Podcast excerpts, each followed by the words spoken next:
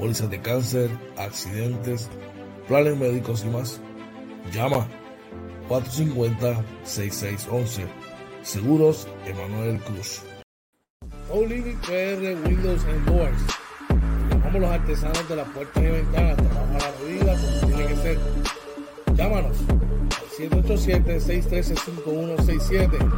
Nuestro plan al ritmo es. Te va a tratar con el cariño que mereces. Recuerda, PR Windows and Doors. Doyos Pinchos, Tampa, localizado en la 7011 Westwater Avenue.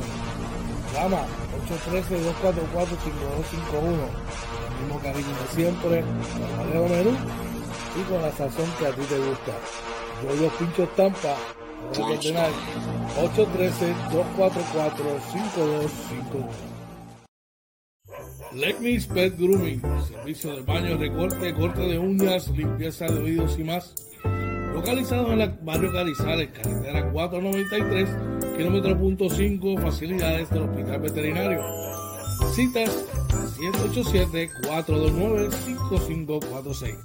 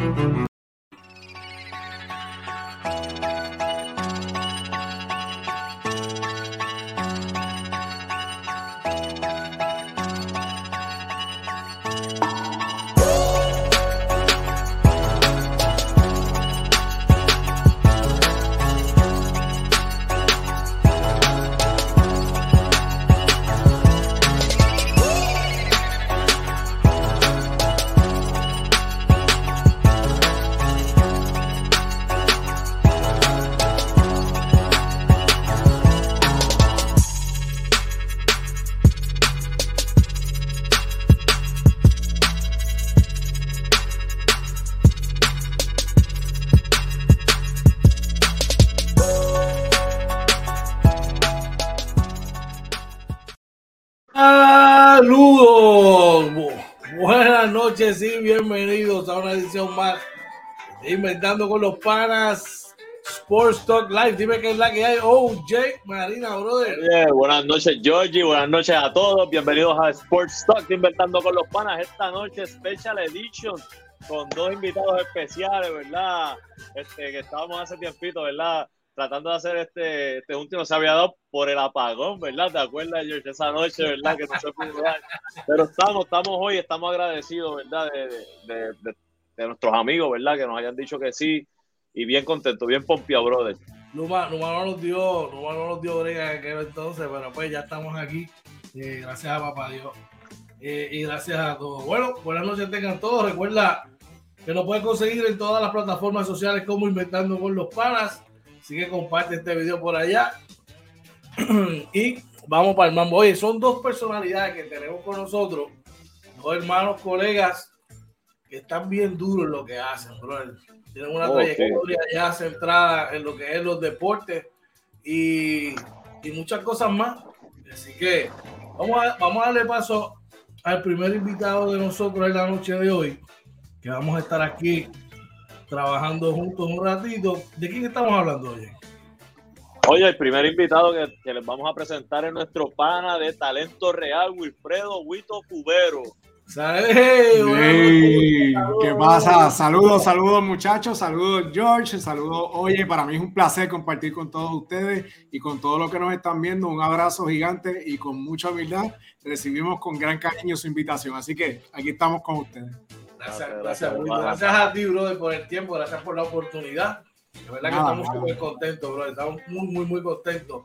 Wito, háblanos de talento real, háblanos del proyecto, brother, para que la gente sepa más, más a fondo de qué se trata, porque te ven en todos lados, estás pegado, estás como el arroz blanco, papi, estás en todos lados. Cuéntame. Gracias, gracias por eso. Mira, Talento Real es un proyecto que oficialmente comenzó hace un año y fue el 17 de abril lleva un año y un mes solamente eh, transmitiéndose, pero la idea es de agosto del 2017, junto antes wow. del huracán María.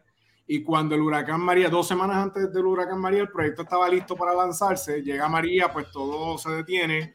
y como que eso me, me, me, quitó el deseo de continuar en el momento y simplemente pues ese proyecto se pospuso ahí y se quedó engavetado, como decimos en los medios. Siempre tenía la curiosidad de regresar a hacer algo de lo que me gusta. Eh, hace muchos años que no lo hacía y yo dije, mira, yo creo que ya es tiempo. La pandemia me levantó el ánimo nuevamente y yo creo que fue el momento adecuado y el 17 de abril del 2021, el año pasado, arrancó Talento Real. Talento Real es una plataforma que originalmente, cuando comencé, iba dirigida al público hispano latinoamericano buscando hablar del talento que los profesionales de diferentes ramas tienen para ofrecerle al mundo en cualquier cosa que hagan. Eso me daba la oportunidad de yo, poder hacer entrevistas de, bien variadas, de, de, diferentes puntos de vista, diferentes temas. Pero lo que yo no sabía cuando comencé era que el crecer en YouTube era extremadamente difícil eh, y en Puerto Rico, la cultura de nuestro país no es la de suscribirse a los canales de YouTube. Cuando me di cuenta de eso, porque empecé a leer, empecé a buscar, compré libros, vi videos y entonces pues vi que todo se trabaja en base a la tendencia. Llega el BCN eh, el año pasado y hice dos o tres entrevistas y cogieron miles de views rápido. Y dije, pues mira, yo no quería hacer deporte todo el tiempo porque aunque ustedes no lo crean, después que uno lleva haciendo tanto tiempo, pues eh, esto se torna un poco tedioso. Y no quería pegarme al deporte, pero eso sí le dio una, amplió, ¿verdad? Ese universo de lo que era mi canal y empecé a crecer. Y yo dije, pues mira, me pegué al lado del deporte y yo después por un tiempo voy a hacer deporte nuevamente. Es por lo que la gente me conoce, por lo que la gente me asocia.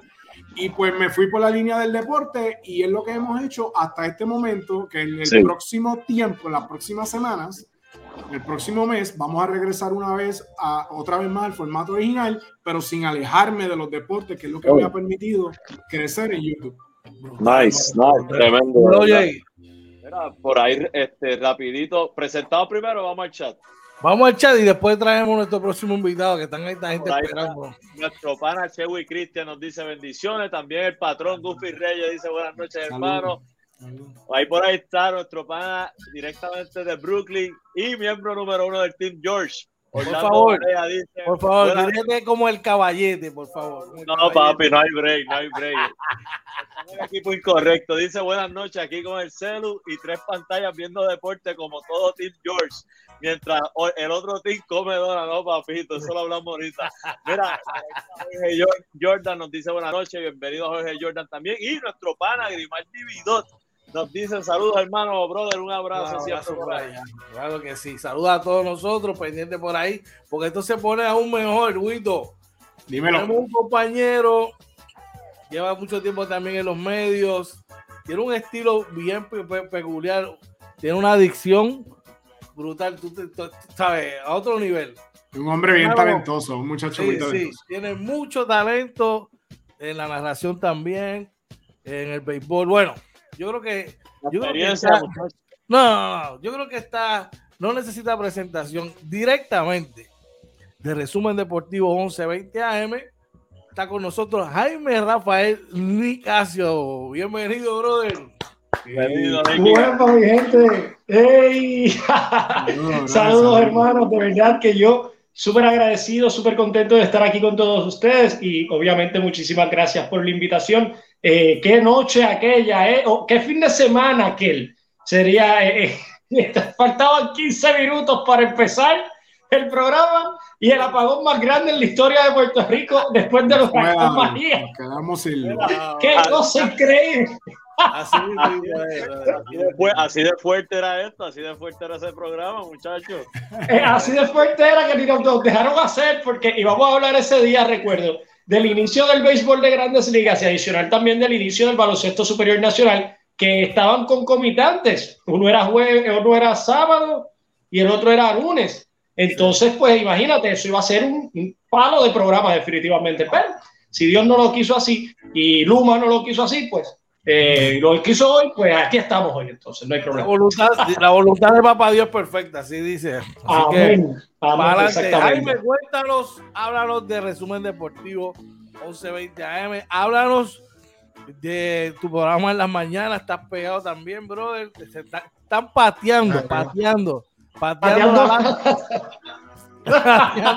Ay, eh, esa gente se inventa unas cosas, una tiradera que me han metido ahí entre medio, ¿no? Pero eh, gracias al Señor, pues eh, bien contento. resumen deportivo, ahora es resumen deportivo 12.30, porque empezó en el 11.20. luego de ahí, cuando se empezaron a reincorporar programas a la transmisión regular de, de Radio 11, 11.20 AM, pues decidimos, bueno, y también otros problemas que tuve eh, como ustedes saben, pues tuve de problemas en mi casa, mi papá tuvo una caída y todas esas cosas.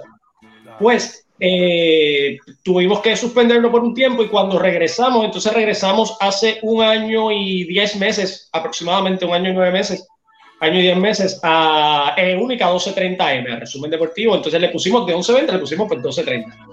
Eh, y bien contentos, la gente le gusta, son los sábados a las 5 de la tarde en Única 1230M la gente ha estado bien contenta. Eh, intentamos llevar un poquito más el deporte con un poquito de humor para que la gente también pues lo coja un poquito más variado y se ría un poquito, pero también intentamos informar y no tan solo de los deportes tradicionales en Puerto Rico, o sea, baloncesto, béisbol, eh, quizás voleibol, pero irlo un poco más allá, eh, hablar un poco de Fórmula 1, que me encanta mucho, del fútbol soccer, fútbol americano, que cuando está la temporada de la NFL mucha gente le atrae, entre otras cosas, el tenis, que también está súper interesante. Eh, así que nada, estamos ahí con Dios delante a ver qué sucede. Y entonces, también hace un año y un mes atrás, se me da la oportunidad de comenzar un programa matutino eh, en Radio 11, 1120 AM, se llama Aquí en la Mañana. Estoy junto a, a Marilis Martínez, eh, quien es licenciada en Derecho. bueno, es abogada. Estamos esperando los resultados de la reválida que tienen que estar por llegar por ahí para ver si, si ya logra ser licenciada en Derecho.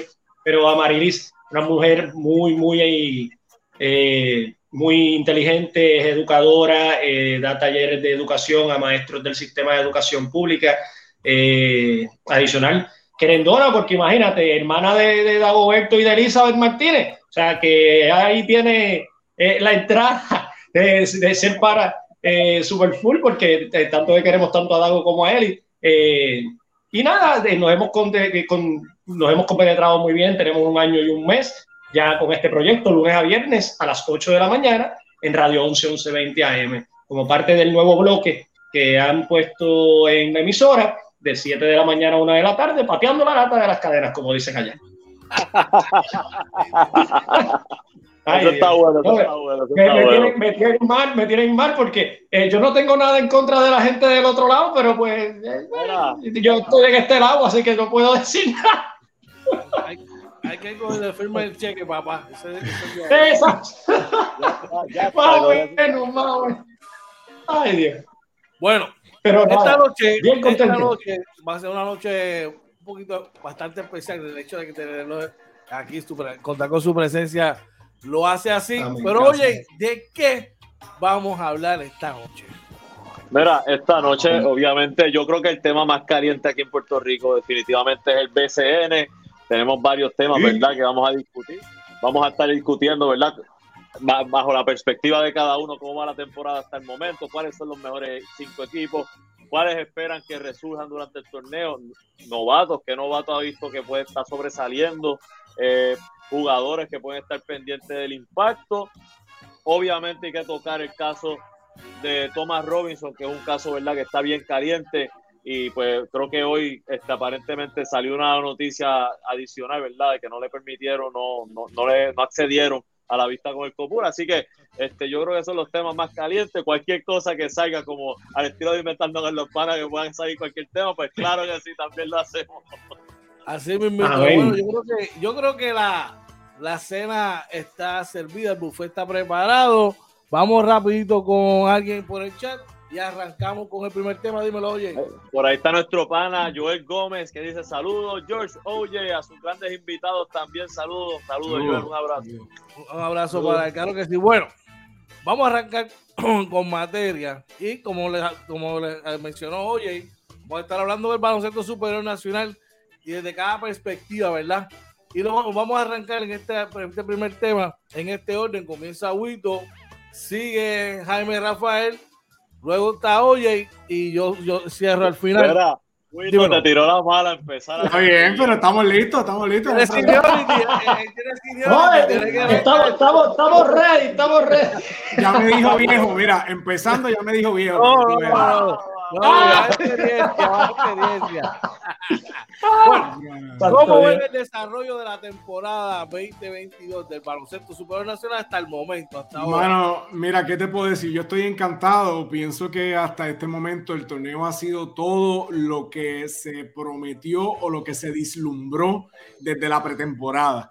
Eh, el torneo está bien competitivo. Eh, pienso que eh, en términos de, de, competencia está bien nivelado y me ha, eh, pienso que todo está, to, todo el mundo está como que al borde de, de, los asientos, pendiente a ver qué va a pasar, porque cualquier noche, cualquier equipo se gana uno al otro, y eso me encanta, porque cuando tú tenías un equipo tan flojo como el año pasado fueron los Grises de Macao, y ya superaron por mm. mucho lo que hicieron el año pasado, eh, este, pues sí. todo eso, to, todo eso te dice que el torneo va a ser bueno porque todo el mundo trabajó para mejorarse, todo el mundo trabajó para, para, para, tener un gran equipo y eso dice mucho de la liga, de los apoderados, de los dirigentes y yo pienso que el torneo está como se vislumbró y como se prometió, bien reñido, bien comprometido. Al día de hoy yo no me atrevo a decirte, mira, este es el equipo favorito para quedar campeón. ¿Por qué? Porque todos los días en cancha pues tuve una sorpresa sí. diferente y ahora mismo hay equipos dominando que no voy a hablar el tema para no dañarle el, ¿verdad? el, el, el, el rundown a ustedes, pero hay equipos que nadie pensó que iban a estar tan bien como están en estos momentos. Por lo menos así lo veo yo hasta, claro, claro hasta la sí. noche de hoy. Definitivamente está muy un torneo muy, muy, muy nivelado, definitivamente. Dímelo, Jaime. Bueno, eh, pues concuerdo con las palabras de Huito. Eh, el torneo eh, pues obviamente con la nueva gerencia eh, de Ricardo Dalmao la dirección de torneo de José Solá ha tomado una perspectiva muy diferente, adicional también pues las personas las cuales han entrado como nuevos propietarios de diferentes equipos, hablando ya en sí, pues Bayamón, eh, Guaynabo, el mismo Arecibo, el mismo Carolina, los mismos Cangrejeros de Santurce, eh, se ve que todos los equipos están intentando llegar a lograr, o sea, está intentando llegar eh, a eh, improve, improve intentar, intentar sobrepasar los niveles de años pasados en el baloncesto superior nacional. Y eso es muy bueno para el baloncesto en Puerto Rico a nivel internacional, como también para la fanaticada, que se está tirando un banquete todos los días. Y así mismo, como dice Wilfredo, eh, está brutal la situación. Eh, aquí cualquier equipo puede ganarle a cualquiera, eh, cualquiera puede hacer la noche más bonita tuya como la noche más desastrosa. Y para vos muestra un botón, en el día de hoy ya ha habido una sorpresa que nadie estaba esperando, pero de eso estaremos hablando más adelante, pero eh, eh, ya hay varios equipos los cuales la gente pensaba, bueno, los gurús están en un 50 y pico de por ciento. Y ellos estaban siempre en los 60 y largos, 70 y cortos, y están en un 50 y pico de tantas sorpresas tan interesantes las que ha ocurrido en este primer tercio del baloncesto superior nacional, destacar que todos los equipos están jugando bien en su cancha. Ninguno de los 12 equipos tiene menos de 500 en su cancha. Increíble, pero es cierto. Eh, eh, hablando hasta, pues obviamente, el equipo de Carolina, que es el más malo que le ha ido. Pero ahora mismo, y voy a tirarla así mismo, la CL acaba de ganar a Guaynabo ahora mismo. O sea, que a ese nivel está este torneo en estos instantes. De verdad que eh, uno eh, bien organizado y que creo que promete muchas emociones, como el del año pasado, que estuvo excelente también con su organización. ¿La que hay, oye? Mira, eh, a ver, es difícil llevar, ¿verdad? La, yo creo que esto es algo que vamos a estar de acuerdo. Es un torneo bien balanceado, eh, que está cumpliendo hasta ahora todas las expectativas, ¿verdad? De, de, de, lo voy a decir mía desde la perspectiva como fanático eh, del juego. Eh, ven la gente, ¿verdad? Cuando ve, cuando Mayagüez le ganó a Arecibo, que decían, wow, Arecibo, ¿qué le pasó? Mayagüez ganó cinco juegos corridos y no tenían una uh -huh. victoria. Cuando usted ve que eso pasa, solamente con un cambio de estrategia, usted ve lo nivelado que puede ser un torneo. Eh, le ganaron equipos de arriba, equipos de abajo, como dice Nicasio también.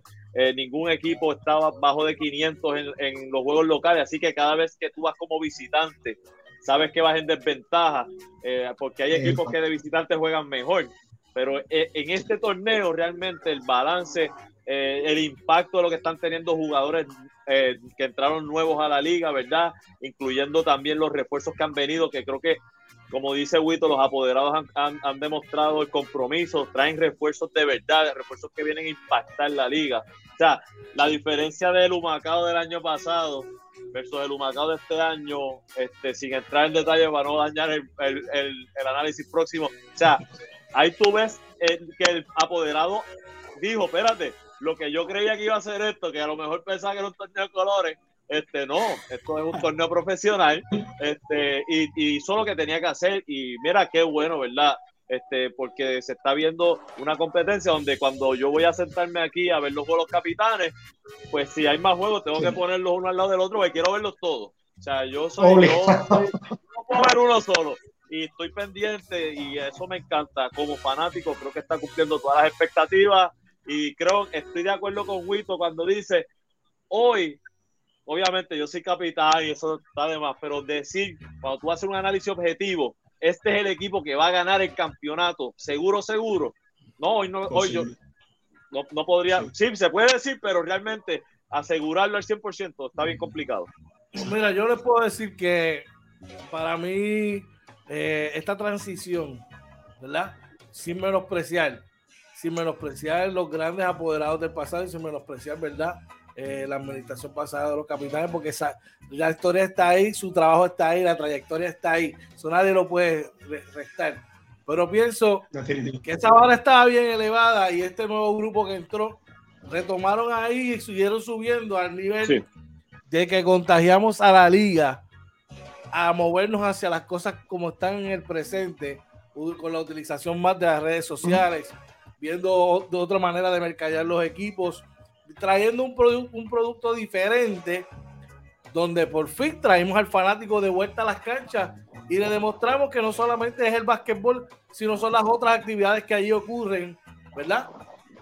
Incluso teniendo en su contra esta cuestión del COVID, donde no podías traer los niños, ¿ves?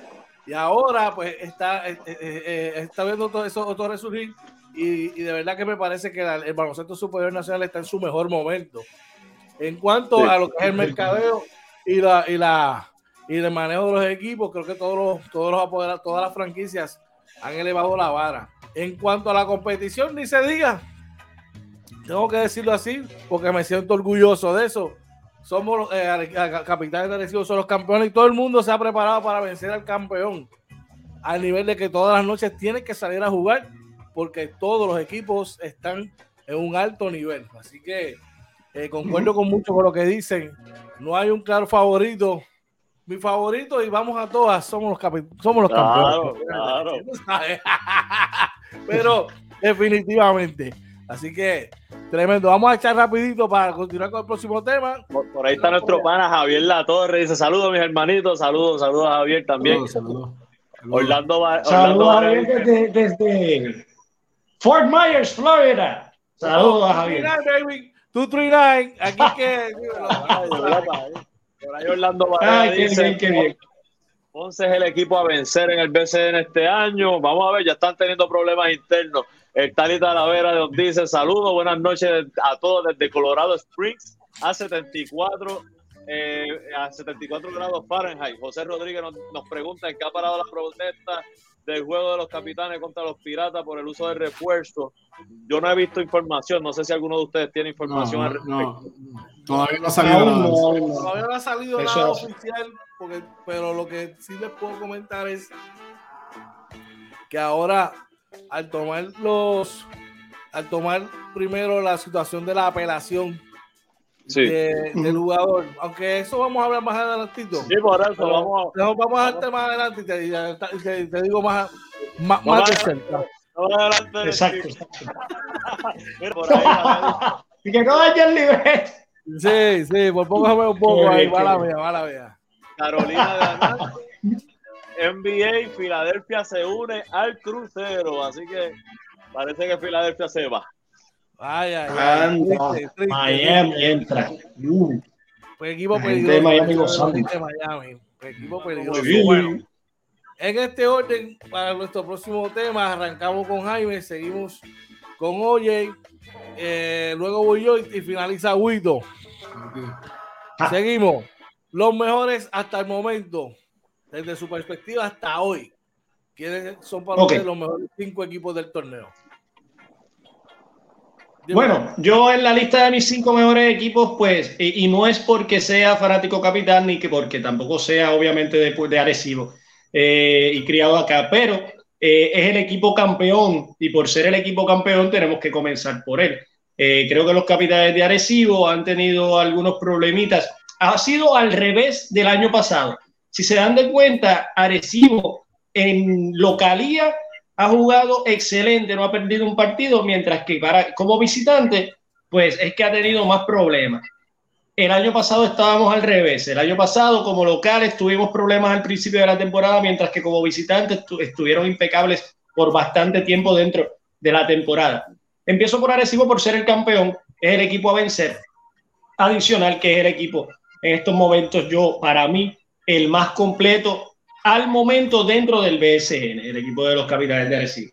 Después de ahí sigo, obviamente, con los vaqueros de Bayamón. Los vaqueros de Bayamón en estos momentos se han quedado plagados de lesiones, eh, no tienen Ángel, eh, están los, los dos Mojica intentando hacer de tripas corazones, no tienen a Benito, pero se han mantenido líderes en su división, en la, en la división B, eh, que dicen que es la más flojita eh, según los expertos, pero yo pienso que no hay rival pequeño en, esta, dos, en este baloncesto superior nacional.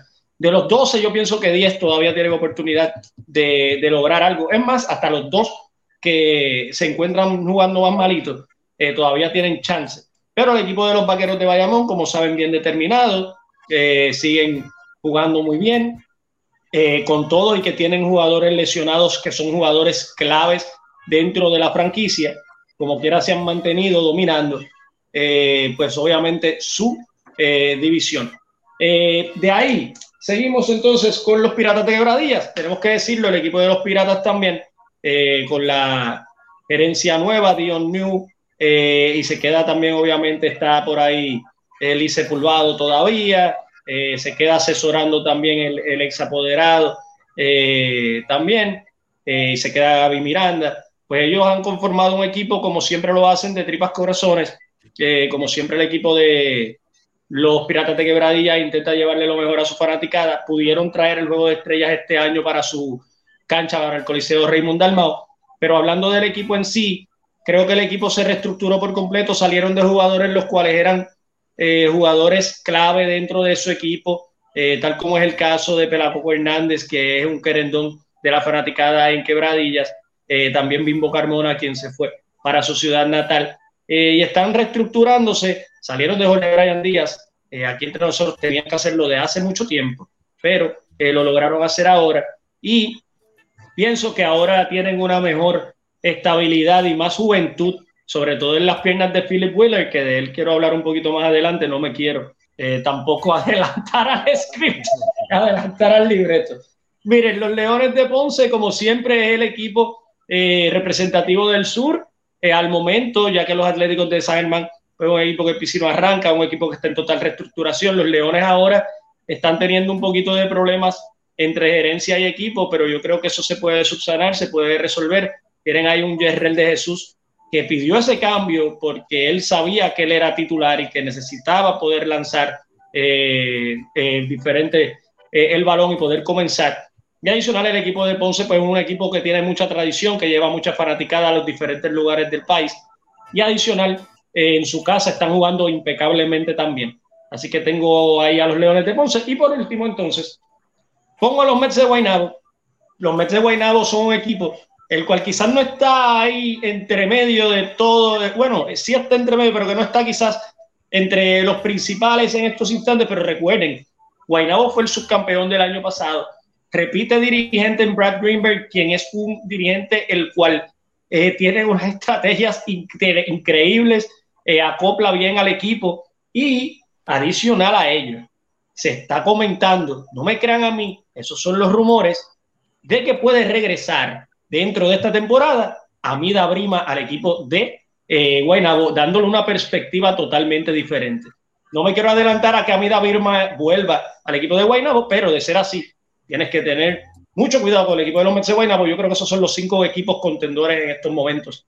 Hay muchos más, pero yo creo que eso va después. No me quiero adelantar en el script, que no quiero adelantar. no quiero. Incluso, incluso, Jaime, si te fijas, Jaime y muchachos, si se fijan en el movimiento que hizo Guaynabo, de, incluir a Basabe en sus filas, Exacto. Es, un, es un movimiento similar de tener un equipo grande como el que tuvo en la temporada pasada, donde tenía a Brian, donde tenía a Renaldo, donde tenía eh, a Tony Bishop, que, que, es un jugador que puede jugar, la, la, es un, un, jugador que puede jugar desde la 3 hasta la 5, pero se está yendo más o menos por esta misma línea, definitivamente. Exacto.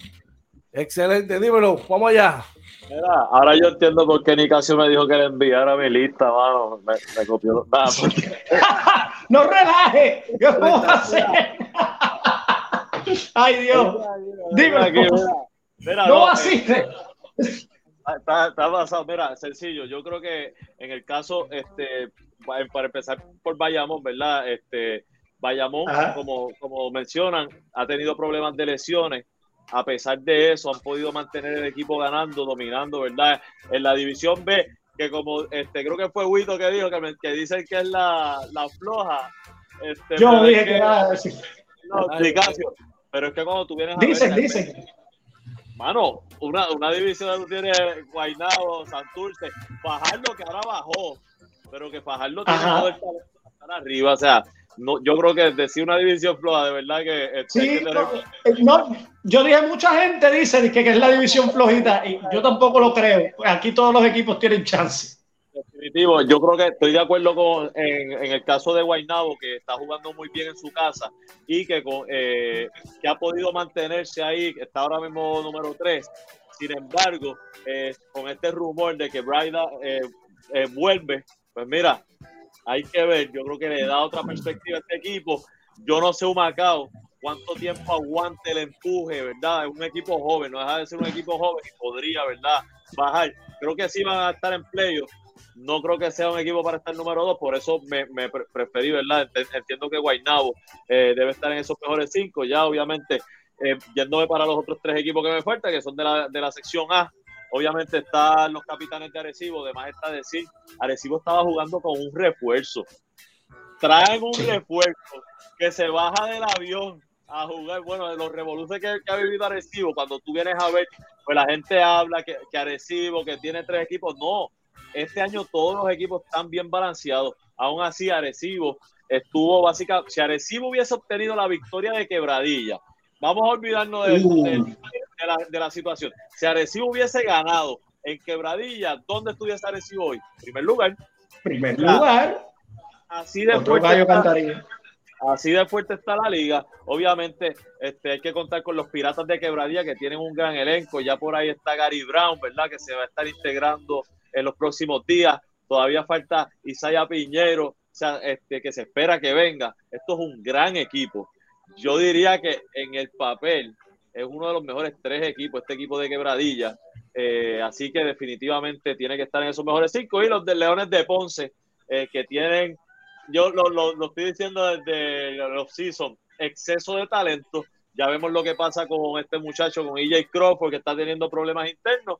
Así que, eh, nada, esos son mis cinco equipos. No me confío de Nicasio, pero son cosas que pasan aquí, ¿verdad?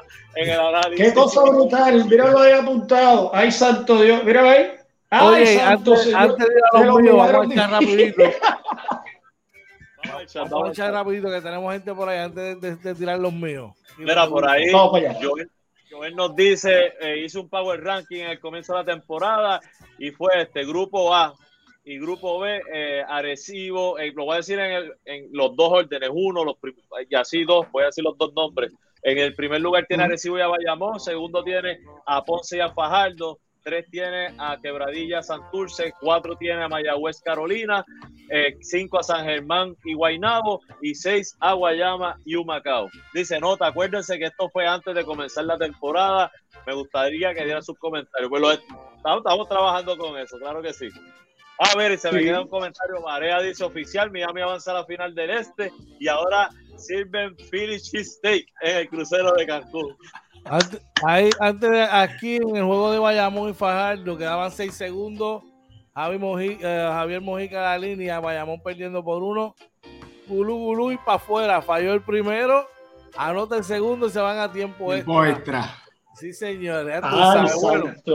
Bueno, voy, con los míos. Tengo, que, darle respeto a quien respeto y honor merece. No puedo dejar de Victor Five a, los Grises de Macao.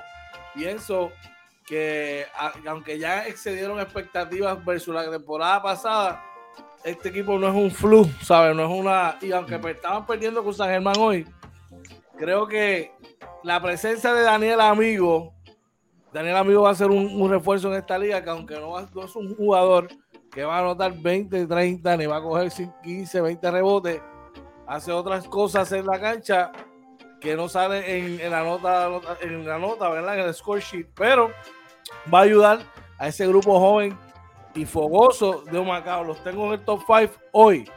Sí, nice. Son merecedores de estar ahí.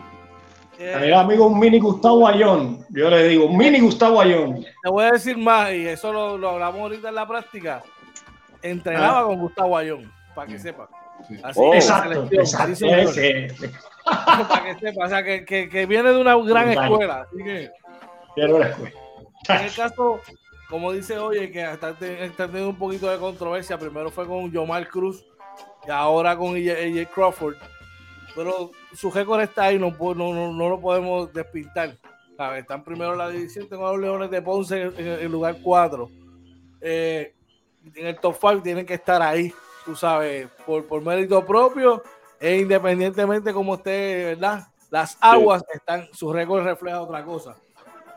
Tengo a los Piratas de Quebradilla, que aunque no es el equipo que más bonito juega, no es el equipo que más bonito juega, siempre se las arregla para estar metido en el partido y al final salir airoso. Sí. Hay que sentarse a ver a los Piratas jugar para que ustedes vean.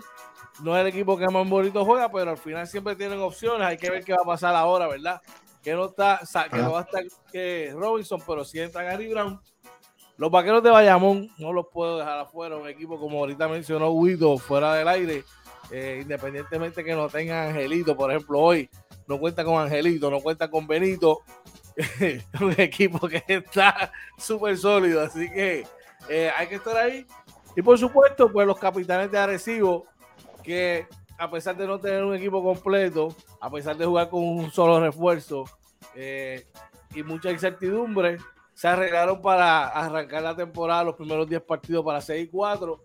Y hoy día están, mira, ahí tocando la puerta para ese primer lugar. Y sí que entiendo que el camino es brillante, brilla y es amplio para los capitanes ahora en lo que resta de temporada. Así que ya tú sabes. Dímelo, Wito. Pues mira, este, como no hablamos como una preproducción antes de, de, comenzar esto, este, y ustedes muy, escúchame, escúchame, tranquilo, tranquilo, zumba, zumba, zumba. Porque, porque los muchachos bien responsablemente desde temprano ellos enviaron su rundown. Eso fue, lo felicito por eso. Este tema yo lo interpreté de esta manera. Eh, los cinco que les voy a dar para mí son los cinco que mejor han jugado hasta hoy día. no necesariamente los que pienso que son los cinco mejores equipos en el torneo como tal, sino así que le voy a dar los cinco que yo pienso que son los mejores que han jugado hasta ahora. Oh, está muy bien, eso está muy bien, eso está muy bien. Comenzando eh, con, eh, fíjate, eh, este, George trae a los grises de Macao, yo también los tengo. Estoy muy triste por ello porque dejaron ir a, a, a este muchacho Cambo y eso es una baja tejible para ellos. Eso eso puede causar, eso puede causar que pierdan la temporada, o sea, que no ganen más ningún juego. Apúntalo por ahí, apúntalo por ahí. Si no ganan más ningún juego, si no ganan más ningún juego, fue porque dejaron a ese muchacho libre. El amuleto, el amuleto. mira, mira, fuera broma, fuera broma. Fuera broma. Si, si yo voy a cuáles son mis mejores cinco equipos que he visto hasta el día de hoy en el torneo, tengo que comenzar con los Piratas de Quebradilla, porque Nadie pensaba que los Piratas de Quebradillas iban a ser los líderes que han sido desde que arrancó el torneo, porque yo, yo, yo hice muchas entrevistas pretemporadas y todo el mundo decía, cuando el equipo de Quebradillas esté completo, pues entonces son unos duros y han demostrado todo lo contrario y nos tenemos que quitar el sombrero ante la figura del área Ayuso porque ha logrado que los jugadores le compren todas las ideas que él le ha presentado.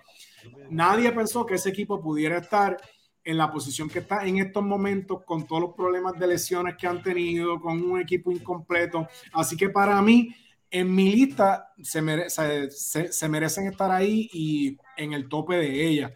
Eh, tengo que mencionar a los Leones de Ponce también, que están jugando un gran baloncesto en estos momentos, han logrado unas victorias bien importantes. Los capitanes de Arecibo, sin duda alguna, tienen que estar en esa lista porque estamos jugando con un solo refuerzo. Y, aunque tú no lo creas, ante toda la competencia que hay, es desventaja tú jugar con un solo refuerzo. Este, que si tienen el material suficiente para llegar donde ellos quieran, sí, y su mayor enemigo en estos momentos son ellos mismos, porque tienen un personal extremadamente extraordinario. Y, pienso que quien único lo pueden derrotar son ellos mismos en estos momentos. Este, y los últimos dos equipos son los Vaqueros de Bayamón y los Grises de Humacao. Yo me alegro muchísimo por el equipo de Humacao porque el año pasado lo que tuvieron fue un desastre y daba bochorno verlo porque pienso que su administración como que no supo entender en lo que se habían metido. Y ellos pensaban que era, iban a jugar un torneito de 20 tú y con lo que estaba ahí, pues era suficiente. Pues no, cogieron 20 pescosas, pasaron 20 hornos y pues aprendieron y este año están luciendo mejor, buscaron muchos jugadores de rol y, y, me alegro mucho eh, por eso. Coincido con George en el jugador eh, amigo, yo no lo conocía hasta que en las ventanas de FIBA jugó contra Puerto Rico, mano, y hubo un juego que nos mató, ¿entiendes? y, su presencia en la pintura se hace sentir. Y un jugador que sepa josear el balón debajo de los tableros siempre va a tener éxito en la Liga de Puerto Rico. Y pienso que es una gran adición para este equipo de los Grises de Humacao.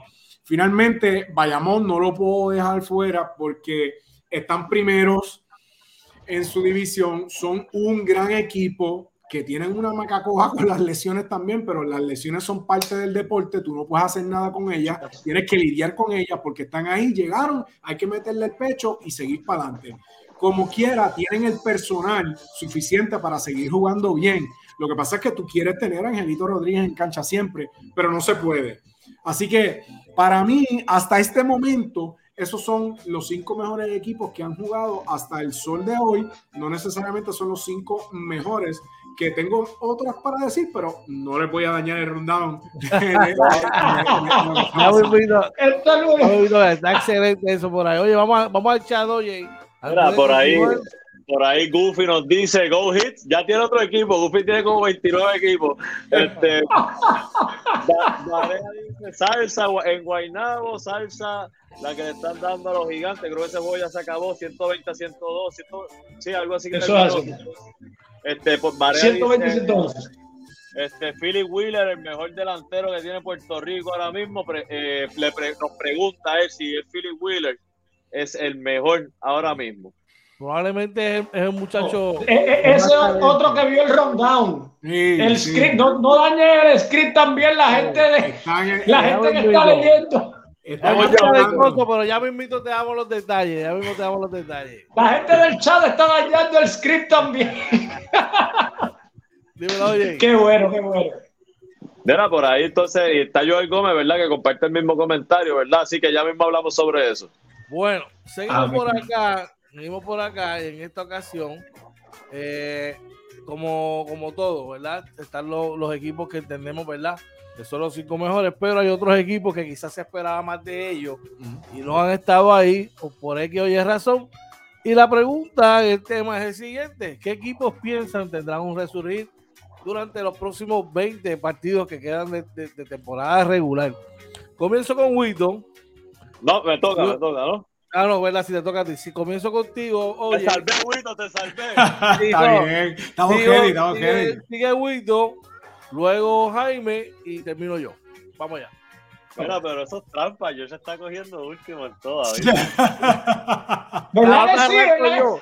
la otra yo arranco, la otra yo arranco. Cuéntame, vamos allá. Creo, yo creo que hay probablemente, yo no sé si yo veo cinco equipos cuando hablo de resurgir. Yo creo que los cangrejeros de Santurce no han llenado las expectativas hasta el momento y creo que es un equipo que puede, puede jugar mucho mejor de lo que lo está haciendo y es un equipo que yo esperaría ver este, probablemente en los mejores tres de su división o por lo menos con un récord, ¿verdad? Positivo que en este momento no tienen. Eh, adicional a Santurce, Fajardo que empezó muy bien, tuvieron unos problemas internos aparentemente, bajan, ¿verdad? Pierden varios juegos. Eh, están esperando, ¿verdad? Que John Holland se, se integre. Se menciona que pudiese estar en los próximos 10 o 12 días integrándose, no ha terminado todavía este, en, su liga ya. Yo con John Holland definitivamente esto es otro equipo. Hemos visto que Guillermo eh, vino en la mejor condición de, su torneo, o está jugando muy bien. No tengo información de por qué salieron en el momento de Devon Jefferson, estaba jugando muy bien, que el equipo estaba ganando con él. Creo que salieron de él antes de tiempo. Yo esperaba que llegara Victor Roth y entonces salieran de él, pero este, pues si uno de ustedes tiene información sobre eso, la pueden ¿verdad? mencionar. Para mí son los dos equipos que yo espero que, que puedan mejorar su juego. Se está viendo, decir que Mayagüez va a mejorar, pues Mayagüez llevaba hasta ayer cinco victorias corridas. Este, no sé si Mayagüez tenga, ya sabemos que tienen el talento, ¿verdad? No sé si aguanten, ¿verdad? Como para subir y estar en los mejores cuatro equipos. Claro, San Germán no necesariamente ha sido el mejor equipo. Este, yo te dir, yo me iría probablemente con estos dos sobre todo, eh, Santurce y, y, Fajardo, que para mí son dos equipos que deben tener récord positivo y que deberían estar con un mejor récord hoy. Definitivamente, brother, definitivamente. Seguimos, vamos allá. Pues estamos, estamos, por aquí. Mira, yo creo que estos equipos que, que deben de estar que pueden tener opciones para un resurgir en esta temporada, a mi juicio, pertenecen todos a la, a la sección B, a la división del lado de allá, porque si tú me preguntas a mí, yo antes del torneo, en el papel, pensaba que los cariduros de Fajardo deberían de ser un equipo top 4 de la liga, en el papel, ¿verdad? Porque muchas cosas pueden pasar durante la temporada. Así que yo, yo creo que este equipo de Fajardo, aún parece que con los problemas internos, y digo parece porque no lo sé, parece que los problemas internos lo han afectado muchísimo, pero pienso que con las adiciones que se supone que vengan en los próximos días, eh, Arnaldo Toro, John Holland, Víctor Roth, pues es un equipo que debe de tener oportunidades grandes de crecer. El otro equipo debe de ser los cangrejeros de Santurce, que no las han tenido todas consigo. Pienso que tienen que, como que no, no han terminado de engranar más que nada. Este, y pienso que es un equipo que también puede resurgir durante, ¿verdad? según el torneo vaya avanzando. Eh, esperaba que si el equipo de los gigantes de Carolina, ¿verdad? Tuviera todas sus fichas y que George Condit pudiera jugar todos los días, pues deben de tener una, una, unos mejores resultados de los que están teniendo ahora. Guainao también se esperaba mucho de él. Pienso que van a mejorar un poco, pero las salidas de Tony Bishop y las salidas de Crawford son dos piezas bien clave dentro de la rotación de, nuestro querido pana, que siempre trata a uno bien decente eh, su dirigente, Brad Greenberg. Tremendo este, tipo. Sí, mano, gran, gran, gran tipo. Y tengo que mencionar por último a los indios de Mayagüez. Pienso que esos cinco equipos son los que tienen más oportunidades de resurgir según el torneo vaya avanzando. Porque recuerda algo, no es como tú empiezas a jugar, como tú pases ese primer tercio de temporada o como llegues a la mitad, es como puedas seguir progresando, mejorando y cómo logres cerrar el torneo tú quieres jugar tu mejor baloncesto al final del torneo cuando vienen los playoffs, pero pienso que esos son los cinco equipos que pueden tener un resurgir en lo que va en lo que resta temporada. Mira, en el, en el caso de, de, Carolina, creo que se mencionaba que, que Condit desde el próximo domingo creo que va a empezar full time. Se supone, se supone que es el día 14 específicamente porque eso en una conversación que tuve con Carlos González me lo dijo. El día oficial es el día 14. No, no, no sé si es el último día de compromiso que tiene la universidad y al próximo día puede llegar, pero ya desde el día 14 en adelante van a contar con él todos los días. Pero yo esperaba que, que, Carolina estuviera un poquito mejor de lo que está jugando, definitivamente. pero ellos pagaron bien caro y las van a pagar al final de temporada. Ese primer juego que perdieron con Quebradilla, esas primeras derrotas que, que tuvieron bien cerradas, que no pudieron cerrar el juego. Cuando tú estás en ese pack que estás entre los del medio tirando para abajo, juegos que pierdas, los pagas al final de la temporada después. Claro. Yo creo que dejaron pegado a. Nos empataron el juego los vaqueros. Otra vez contra de 89. Sí, se empató. O sea que vamos para otro tiempo extra. Otro bueno. Ah, tres segundos, bueno, tres segundos. Tres segundos queda, tres segundos. Se acaba, se acaba el programa, se acaba el programa y siguen los vaqueros ahí peleando con los cariduros de Fajardo. Es, es, es, bien importante que apunten que si Macao no gana un juego más, ya saben por lo que es. Sí, sí. Ah, no, Cambó, Cambó. Cambó, Cambó. Oye, vamos a echar rápido antes de seguir por acá. Mira, en el chat ahí Goofy nos contesta y dice, después que no gane Golden State, que gane cualquiera. y hoy como dice, para mí que eh, John Holland es el mejor delantero de Puerto Rico. José Rodríguez nos dice, vuelvo eh, con otra la lesión de Willy, parece que va para largo, no sé si está practicando ya. Y cuando llega Villegas, Villegas no ha terminado todavía ya. Y, y, de Willy no ha salido información oficial hasta donde tengo entendido. Me pueden corregir ustedes este, si tienen algo. ¿De eh, Willy Rodríguez tú dices? Sí, de Willy Rodríguez. De, Willy Rodríguez yo hablé con él, me dice que se siente muy bien, que está mejor, pero no, o sea, no han dicho todavía, mira, va a empezar a jugar tal fecha, pero cuando le pregunté, me dijo, no, me, siento bien y he mejorado mucho. Qué bueno, qué bueno. Por ahí, Varea dice, eh, eh, Alex Abrea está hablando del juego de Bayamón, ya esa qué pasó. Goofy dice, la firma de Arnaldo Toro ayudó a la salida de Jefferson. Pero Arnaldo Toro se integra ahora, o sea, lo firmaron ahora, en, estos días. Joel nos dice, cuando llegue Holland y Rod, eh, eh, si no comienzan a ganar ahí, adiós Alan Colón. Y Varea nos dice, Ángel Núñez lo empata, van a otro overtime en Payamo. Ahí está.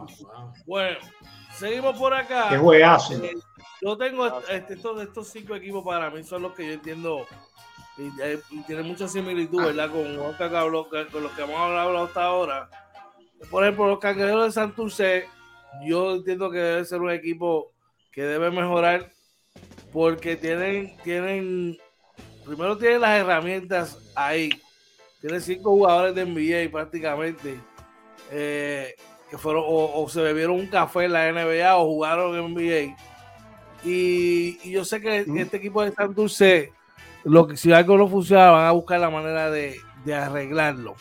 ¿ves? El otro equipo Fajardo, que como bien menciona, todavía Fajardo puede mejorar más. Y cuando tú puedes añadir a un equipo como el que ya tienen ellos, una figura como John Holland y como Víctor Roth, ¿sabes? Estamos hablando que tiene 40 puntos ahí. fácil, fácil.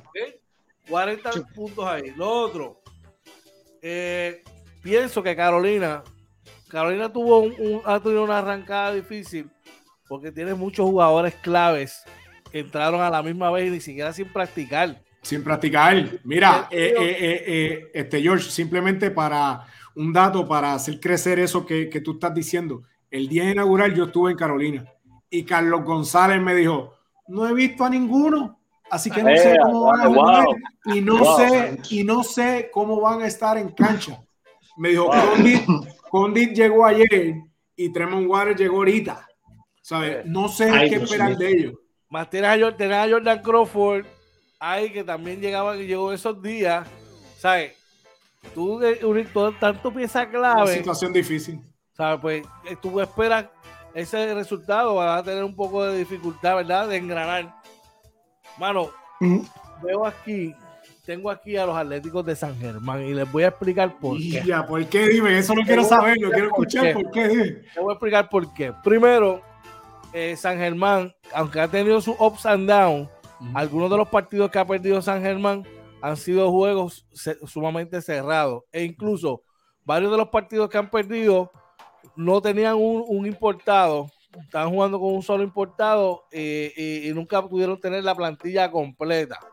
Ahora bien, tú le añades a este equipo de San Germán un, un Hollis Jefferson ready, listo, eh, el point eh, que es el eh, Mason Jr., listo. Y le añades a un Luis Pelacoco Hernández y la distracción que llevó su caso, la sacas del camino y te añades un, jugador como él, que te añade fuerza, que te añade eh, defensa, te añade otras cosas que, que no salen en la libreta.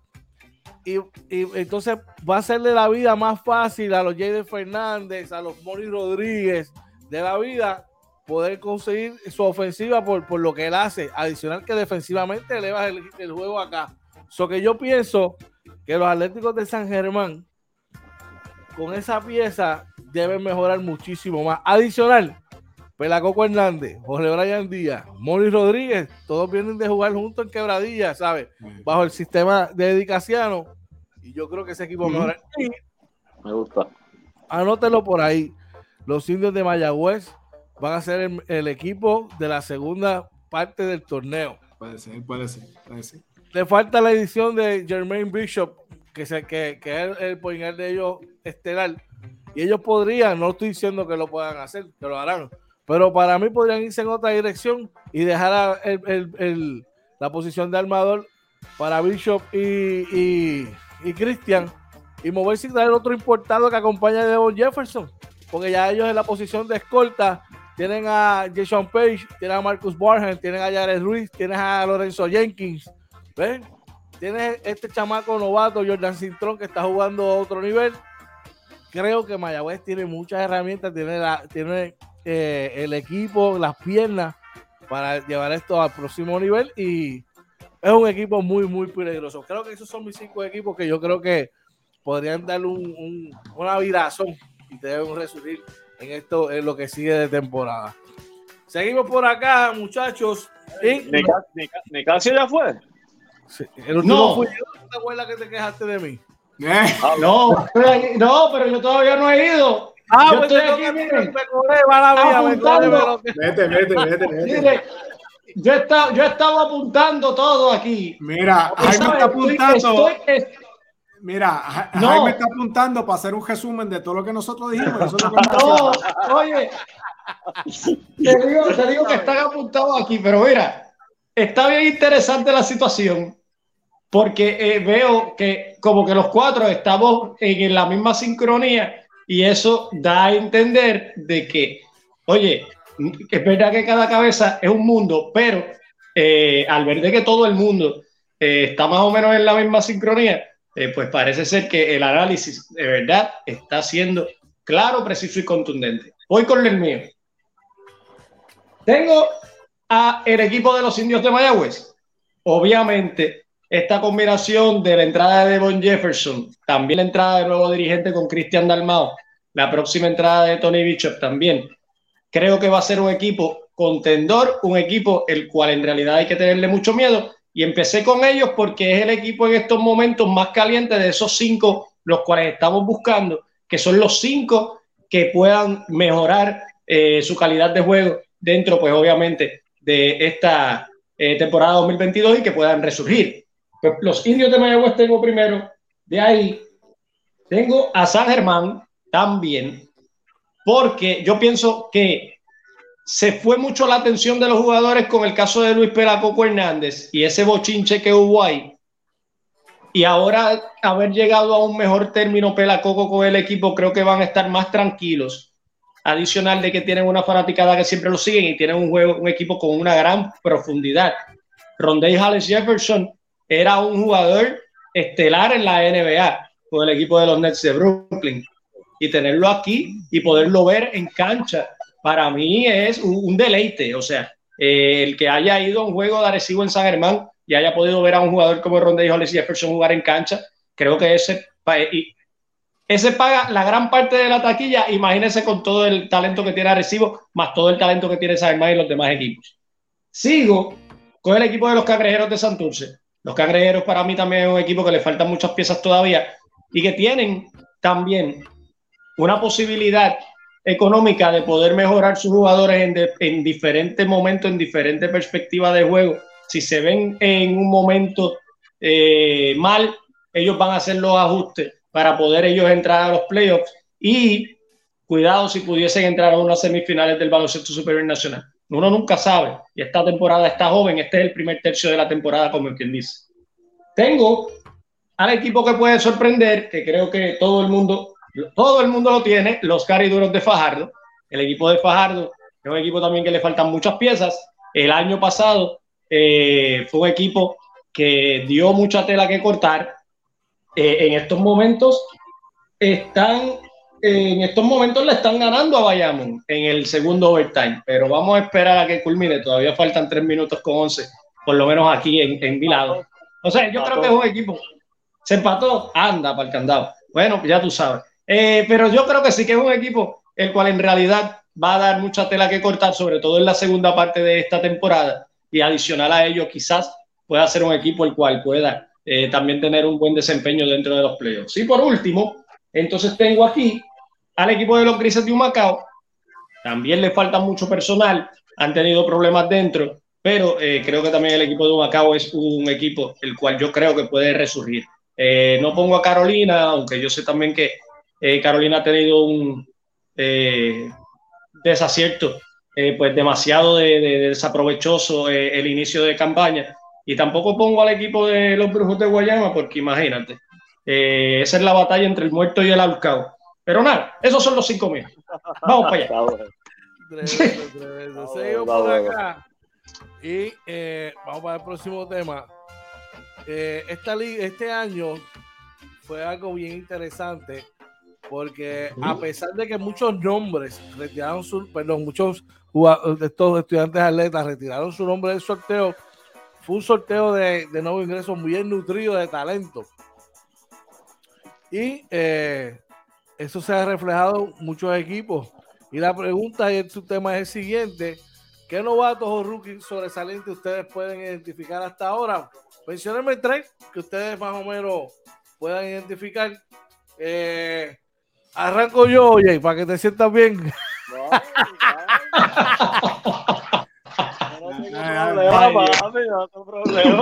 Yo voy a arrancar, entonces sigues tú, eh, Nicasio y Wito, entonces para el final. Bueno, Perfecto. vamos a arrancar. El primero tengo que hablar de él, porque a pesar de que es novato en la liga, pero es un jugador de muchísimo impacto. Y estamos hablando de Tremont Waters, que es un jugador, pues, NBA, talento, super talento nacional. Eh, que, cualquier equipo que ese chamaco vaya lo va a poner en otro nivel. Y eso es lo que está haciendo en Carolina, cargando ofensivamente ese equipo. Ha sido el jugador más consistente ofensivamente hablando. Yo pienso que, es un jugador que si decide, ¿verdad? En algún momento mantenerse en el baloncesto superior, podría tener una gran carrera de baloncesto superior nacional. Yo sé que él está pendiente a, jugar en la NBA nuevamente. Veremos a ver. Otro jugador que para mí ha sido sobresaliente, tengo que hablar de Jordan Cintrón, el, el, el, alero de poder de, los indios de Mayagüez. Tan es así que Mayagüez decide mover a, a, Basabe para hacerle espacio a este chamaco que ya tiene en, su, en sus filas juegos de doble dígito en rebote. Incluso tiene un juego de 16, 18 rebotes los otros días. Sí. Chamaco que se me parece mucho a, es una combinación como de Pelacoco con, con, con, con Ángel Álamo en sus tiempos porque podía lanzar. Así que es bien, bien interesante ese muchacho también.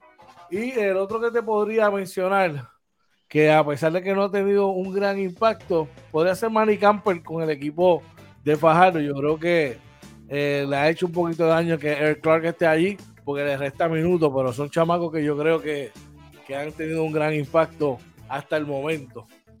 Seguimos por allá, díganme ustedes, vamos allá.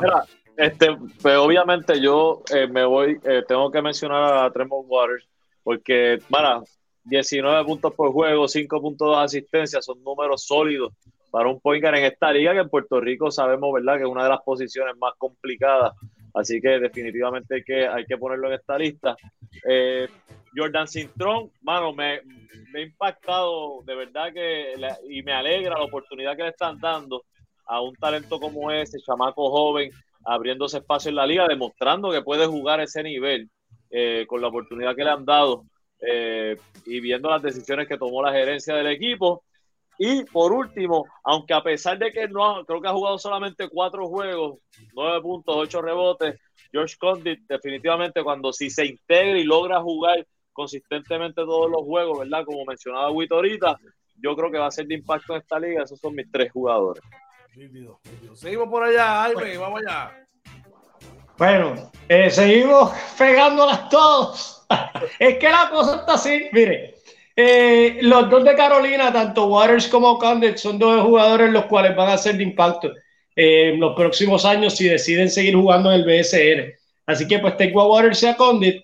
Eh, te estaba yo ahí entre, obviamente, pues entre Campo y Sintrón, pero Sintrón ha tenido mejor temporada. Así que si tengo que escoger tres, aunque yo pienso que los dos de mayor impacto, aunque Condit no ha jugado bastante, pero yo creo que cuando se acople y entre de nuevo en cancha, pues olvídese de eso, que, va a darle mucho de qué hablar y va a tener el equipo de Carolina muchas opciones, tanto defensivas como ofensivas, con George Condit ahí. O sea, yo había escogido esos dos, a Tremont Waters y a George Condit, pero eh, si hay que escoger un tercero, pues yo estuviera entre Campos y estuviera entre Cintrón, pero me iría con Cintrón el de Mayagüez, que creo que ha sido eh, un jugador el cual ha sido de impacto para el equipo de los indios de Mayagüez en esta racha, luego de la entrada de Cristian Dalmau como, gerente, como dueño del equipo. Y nuestro amigo Giovanni Jiménez, que también está ahí pegado, está de assistant. Lo vi ayer, me, me, me sorprendió, qué bueno. Lo vi ayer, muy bueno, muy bueno. Dímelo, Wito.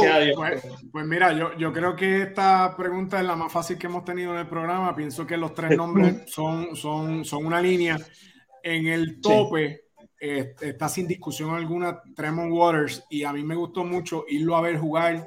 Eh, eh, en persona, porque no es lo mismo tú ver por televisión, no es lo mismo eh, ver estadísticas.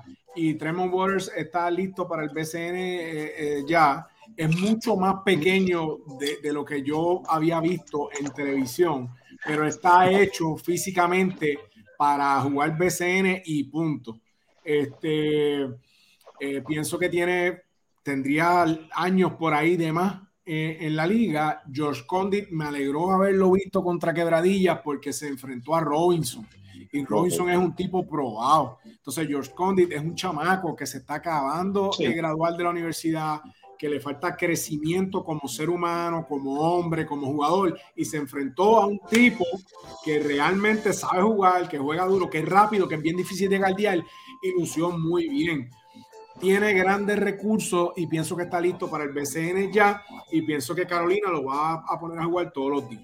Y él y el, y el hecho, y, y este muchacho Jordan Cinturón, que yo no sabía quién era hasta que lo vi jugar, ¿verdad? Contra, contra, contra los capitanes.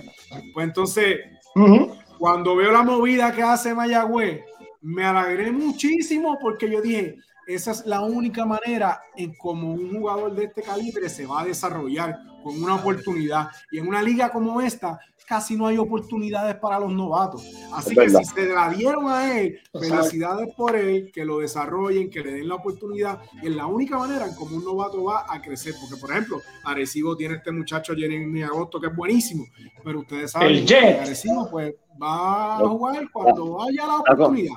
Está complicado, sí. Claro, así que para mí, esos son los tres. Si el, si el, si el torneo se acabara hoy, Tremont Waters será una línea unánime para el novato del año. Para el novato del año. Y yo voy, le voy a decir más, Mayagüez tiene opciones reales, ¿sabes? De, de, sí. de, poder haber firmado a Brian Conklin, de repetir a Conklin nuevamente, que, que, esa es la posición que juega Jordan Cintrón. Sin embargo, pues prefirieron mantenerse con, con Bikes y con y ahora con Jefferson y darle la oportunidad a ese muchacho. Seguimos por allá, oye, ¿cómo, cuéntame. Mira, en el chat, Joel dice, estoy de acuerdo con George de Mayagüez, Varea dice, vayamos se fue al frente, por ahí creo que estaba, déjame ver cómo va ese juego. Siempre sí, ya, ya, ya, sí, cierra, cierra, cierra, esa nevera, como diría Don Eddie. Cierra. Por ahí yo, Joel dice, Trevor, Trevor sin duda, Varea dice, Walter tiene un paso bien explosivo, eh, ya, ya mismo lo, lo, va a doblar.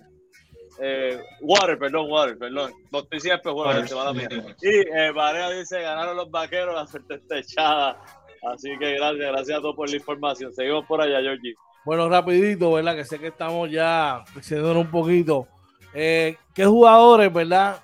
Sabe, todos estamos, sabemos que hay jugadores que, que, nos acostumbramos a verlos todos año tras año mejorar, este, jugar y estar en un alto nivel. Pero a veces hay eblones, hay lesiones que no les permiten arrancar quizás de la manera que uno está esperando. Mencióname tres jugadores que deberíamos estar pendientes de su impacto en lo que falta de temporada. Entonces, en esta ocasión, arrancamos con Wito, seguimos con OJ, eh, luego voy yo y termina Jaime. Pues mira, muchachos, para mí yo estoy encantado y quiero ver cómo va a terminar de jugar el líder de puntos del torneo en este momento. ¿Y quién es? Carlos Emory, que eso no se lo imaginaba nadie.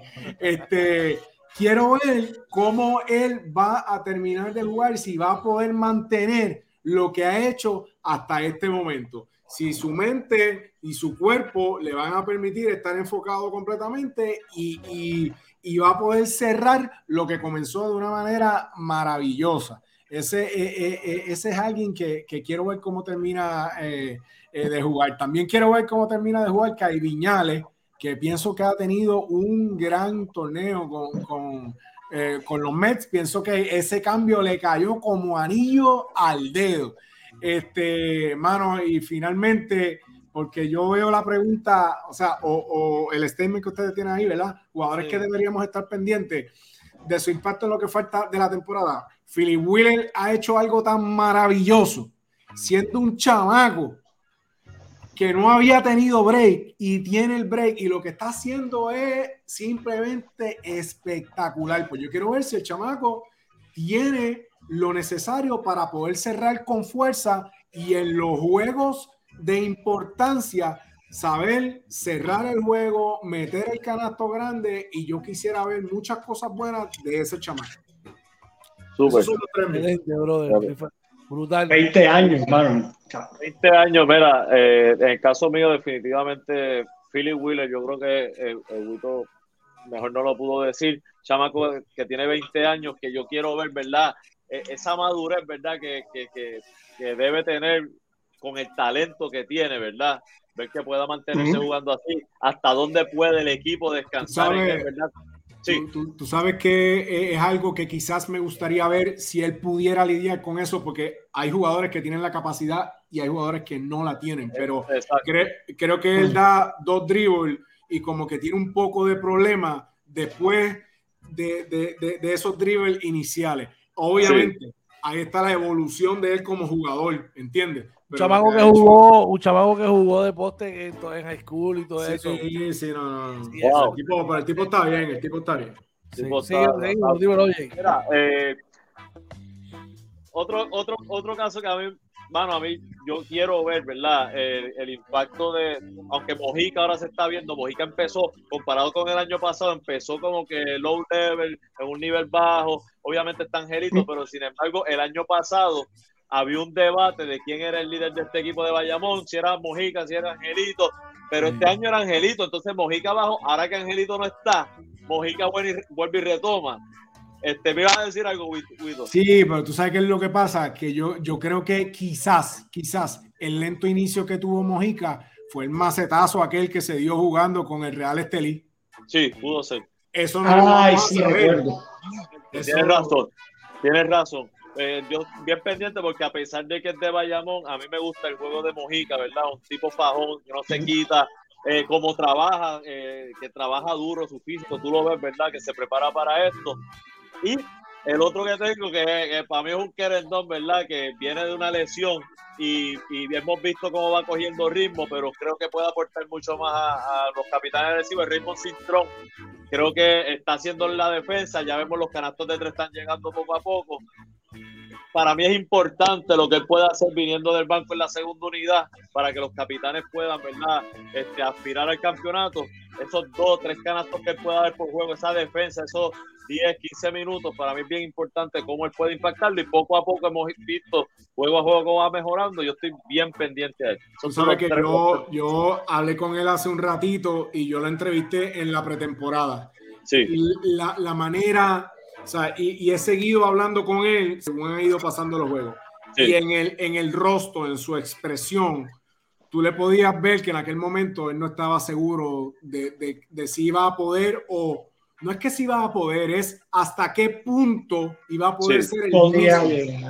Cuando hablé con él ahorita, cuando hablé con él ahorita, lo vi súper tranquilo y me dijo, no, no, ya estoy ready, me siento Se está y, y, y, y, tú le puedes ver la tranquilidad y la confianza con lo que te lo dice. Y ah, pues no, es, es verdad, se siente mejor ya. Definitivo, de verdad que sí. Bueno, yo tengo los, tres jugadores que yo tengo, eh, quizás no son tan novatos, pero, pero eh, por alguna razón, eh, por ejemplo, uno de ellos ha tenido un buenos comienzos, pero las lesiones en algún momento le han pasado, le han pasado factura. Estoy hablando por ejemplo, de Gaby Velardo de Humacao. Durísimo. Pienso que Gaby, por ejemplo, el año pasado comenzó muy bien en San Germán y las lesiones lo, lo sacaron de ritmo total. Apenas creo que jugó algunos 14, 18 partidos en toda la temporada. Y me gusta ver lo que está haciendo Gaby Velardo en Humacao porque está tomando esa responsabilidad de escolta anotador y está siendo muy consistente. Lo está haciendo muy bien, muy bien, muy bien. Puto chamaco que me alegro mucho por él porque se le, dio la oportunidad y está jugando a un alto nivel es Jorge Matos. Que siempre Jorge Matos siempre fue este chamaco que era un, un, un jugador especial defensivo, pero se olvidaron de que Jorge Matos puede anotar. Jorge Matos jugó en Panamá, promedió en los 18 20 puntos por juego. Eh, y en el baloncesto superior, eh, ahora mismo está entre los líderes en canastos de tres puntos en la liga y en promedio, y promedio sobre los 12 puntos por juego. Así que me gustaría ver a este chamaco, ¿verdad? Si puede mantener todo esto durante la temporada. Y uno de los míos, yo lo defiendo porque es que sé lo que el tipo trabaja. Y no, no, no tuvo quizás un arranque de temporada como los tiene acostumbrados. Estoy hablando del número 33, David Huerta.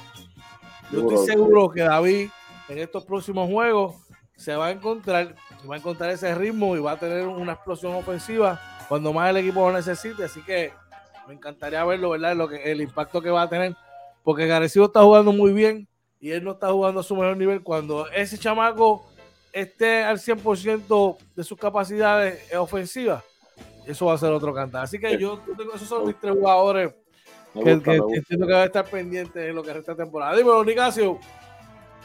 Bueno, mi gente, eh, creo que ahí coincidimos todos, como hablamos del principio, eh, pues, exceptuando a George, pero yo sé que George también está bien pendiente a él, y es el caso de Philip Wheeler. Eh, lo habíamos mencionado al principio del programa con la pregunta en el chat. yo creo que sí, Philip Wheeler con 20 años de edad ha demostrado muchas cosas, demasiado, pues, no diría tanto puntos en las manos, no me gusta tanto ese, ese término, pero al mismo tiempo es decir de que es una persona que es anotador, que hace muchas cosas en la cancha, el cual en los Piratas de Quebradillas no se esperaban que iba a ser tanto como lo que ha hecho hasta en estos momentos segundo de anotaciones en la liga. Y creo que tiene un futuro por delante importantísimo. Hay que ver si su impacto en la temporada 2022 va a ser el mismo luego de la segunda mitad. Yo espero que sí, porque de verdad es talento joven, el cual en realidad es bien necesario para Puerto Rico. Yo quiero ver, porque yo vi en el partido de Ponce a este muchacho Ismael Cruz. Qué bueno es. Me metió muchos puntos, pero yo quiero ver si él ese tempo de juego lo puede aguantar o puede seguir repitiendo estos juegos, esos tiros de tres, los cuales fueron impresionantes eh, en esa victoria del equipo de los Leones de Ponce. Pienso que sí que este muchacho Ismael Cruz, eh, creo que eh, hay que darle, hay que echarle un ojo.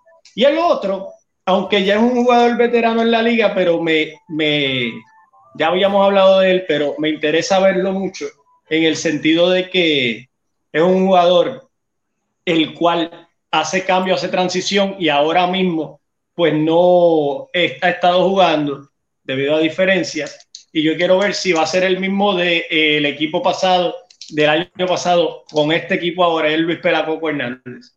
De verdad que me, me, me, intriga ver qué va a hacer Pelacoco dentro del equipo de San Germán una vez se reintegre a él, luego pues de las desavenencias las cuales estuvo con el equipo.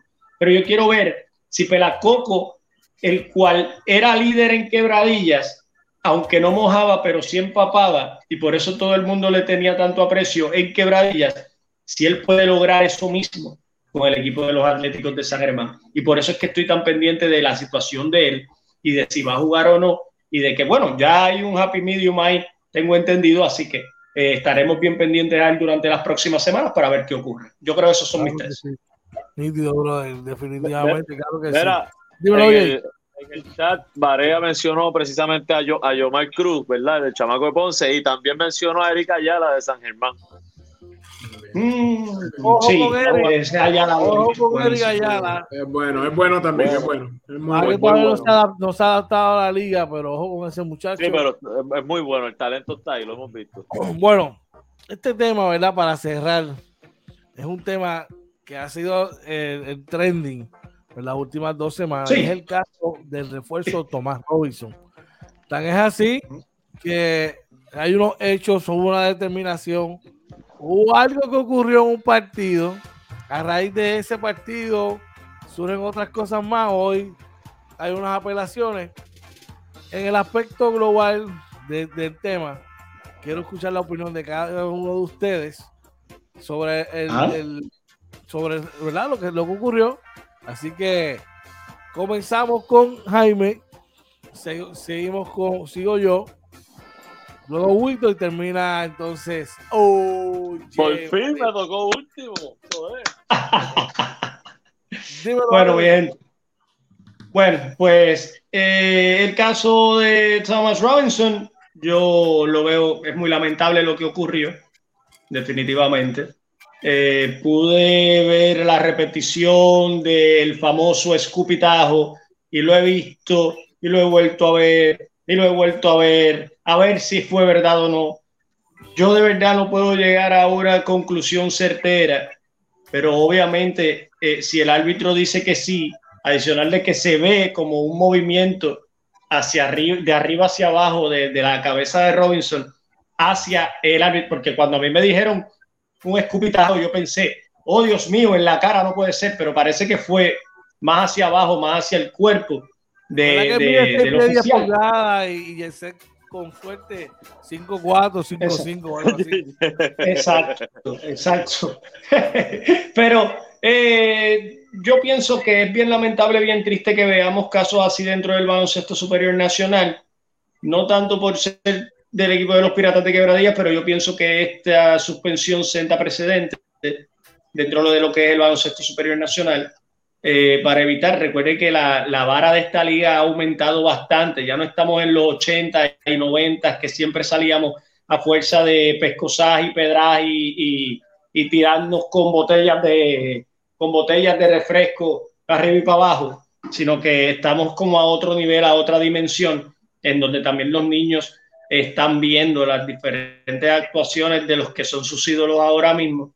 Eh, considero innecesaria la situación de que haya llegado hasta el, hasta el Comité Olímpico de Puerto Rico. Yo pienso que la apelación al BCN era más que suficiente, ya que si el BCN decía que no, pues luego de ahí las demás, las demás organizaciones, tanto la Federación de Baloncesto de Puerto Rico como el Comité Olímpico de Puerto Rico, que fue donde se apeló en dos ocasiones adicionales, también iban a decir que no. O sea que eso fue una pérdida de tiempo. Yo el equipo de Quebradillas hubiese intentado conseguir eh, cómo eh, buscar el cambio de Robinson, eh, sacarlo fuera y entonces poder conseguir otro refuerzo y comenzar desde cero. Es lamentable para el equipo de los Piratas de Quebradillas que se le va un excelente jugador, pero yo creo que senda precedente en esta liga adicional a ello una suspensión de 15 partidos y una multa de 3 mil dólares. Así que lo veo con buenos ojos. Es lamentable, obviamente, me duele mucho,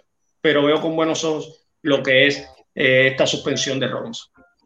Mira, definitivamente hay algo que, nosotros que somos amantes de este, de este bello deporte, vamos, esa es la realidad. El básquet. Eh, no queremos, no queremos, ¿verdad? Queremos siempre que cada equipo tenga su mejor personal, pero es una realidad, mis hermanos. Nadie está por encima de la liga. Nadie está por encima de la institución. Y una falta de esa índole, ¿sabes? Eso es, eso es algo que eso no puede pasar desapercibido de ninguna manera. Tú sabes. Triste, lamentable. Eh, y para que ustedes vean cómo es la situación, eh, ese en el reglamento de la, del baloncesto superior nacional, esa es la primera línea de que hablan de escupir, de agresión verbal. ¿Sabes? Lo primero que te hablan es de eso. La gente comenta que si dieron muchos juegos, que si fueron 15 juegos, es que está violando dos de las principales agresiones dentro del reglamento, que una es verbal y la otra es escupirlo. Tú sabes.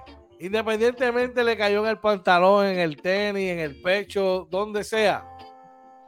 El mero no, una falta de respeto, una falta de respeto total. Escupirlo la dirección donde está, eso es una falta de respeto y una falta de profesionalismo que no puede eh, se puede dejar pasar.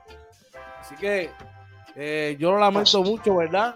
Eh, sin no, no voy a entrar en detalle sobre lo de la suspensión del partido, porque eso ahora entiendo yo que luego de que se vio la apelación del chamaco, ahora la liga tiene que tomar una determinación de lo que pasó en ese partido y eso lo podremos ver entre mañana y probablemente hasta el lunes que se delibere eso. Bueno, en cuanto a lo de refuerzo, hay noticias, yo entiendo que ya tiene que quedarse con el refuerzo, no lo puede cambiar. Eso era lo que yo te preguntaba esta mañana. Sí, sí señor, hoy me lo aclararon en la práctica, hasta donde tengo entendido los, los datos que me dieron. Y ahí está, ahí está la regla de Windy Graterol ¿Ustedes recuerdan a Windy Graterol que una vez jugó con los capitanes de Arecibo? El jugador se tuvo que quedar y cumplir su, su, pena eh, como parte del equipo. Así que wow. son 15 juegos que tiene que cumplir el chamaco. ¿Cómo se va a ver el equipo de quebradilla? Claro que los va a afectar, es un, un, un refuerzo menos, pero nadie está por encima de la institución, definitivamente. Tumba, Mira, yo creo que en una situación tan triste que quien único pierde aquí son los piratas quebradillas, ¿entiendes? Y eh, ellos han tenido un, un, arranque tan maravilloso que es triste que un individuo les dañe el inicio de temporada tan magnífico que han tenido. Para los que no sepan y los amigos que nos están viendo, hace unas horas atrás el Tribunal Apelativo de Arbitraje Deportivo del Comité Olímpico de Puerto Rico decidió mantener la suspensión de 15 juegos. Sí. Eh, y, él es la tercer, es el tercer organismo con el cual ya le, ¿verdad? le dicen que no, o sea, que, que, que la suspensión se mantiene y punto. O sea, que ya han perdido tres veces. Mira, ¿qué yo pienso que sucedió? Tú, yo he visto eso en video muchas veces. Tienes un tipo de siete pies versus un tipo que mide siete pies y medio. Bien, eh, eh, este cinco pies y medio. Yo pienso que él escupió para sus intenciones eran escupir al piso, pero como el otro es tan chiquito, pues lo bañó. Eso fue todo. ¿Sabes? Eh, este es una acción que no debió de haber hecho.